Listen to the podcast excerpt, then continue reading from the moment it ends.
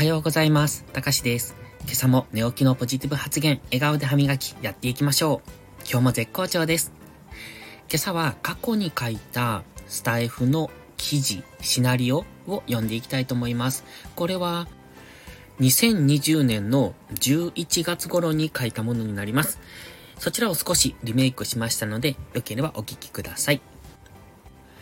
今朝は募金をしてみませんか？というタイトルでお話しします。皆さん、募金や寄付ってしたことありますか？子供の頃に赤い羽共同募金なんてものもありましたが、僕の勝手な印象ですが、日本人って募金をあまりしないイメージがあります。まあ、それは僕も含めですが、怪しい寄付団体もありますので、騙されたくないという気持ちから募金をしない人も多いのでしょう。今回の話は募金のメリット、デメリットではなく、ただの心の持ち方の話です。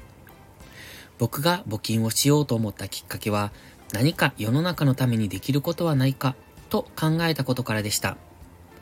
自分だけの幸せではなく、誰かの幸せのために何かできることはないか。そう考えて、まずはコンビニのお釣り募金から始めました。今もありますかね？レジの横に募金箱が置いてあるあれです。コンビニは贅沢品だと思っているので、基本的には行かないのですが、行った時にはお釣りの小銭を募金していました。でも、最近ではキャッシュレス決済をしますので、小銭が発生することがなく、それもしなくなりました。ですので、知らず知らずに募金すらしなくなってしまっていたのですが、少しでも社会のお役に立ちたいと思い、再び再開しました。ただ、コンビニ募金は難しいので、定期的にどこかの団体に振り込みするタイプの募金をしていたのですが、それもめんどくさくて長続きせず、結局は引き落とし型の募金に最終収まりました。今はビッグイシューという団体に毎月募金しています。ほんと少額ですが、何不自由なく暮らしていられる自分が世の中のためにできることの一つだと思っています。これはもちろん綺麗事ですよ。でもね、世の中は助け合いだと思っています。だから、たとえ少しでもできることをやりたいと思うんです。やらない善よりやる偽善。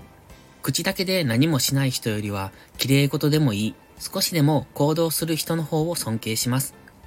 そして、そんな自分でありたいと思います。自分の幸せの一部が世の中の誰かの幸せのきっかけになればいいなと思っています。自分が得た幸せは次は別の誰かに渡していきたいですね。コンビニの小銭募金は今すぐでも始められますよ。それでは、いいことから始めよう。今日も元気よくいってらっしゃい。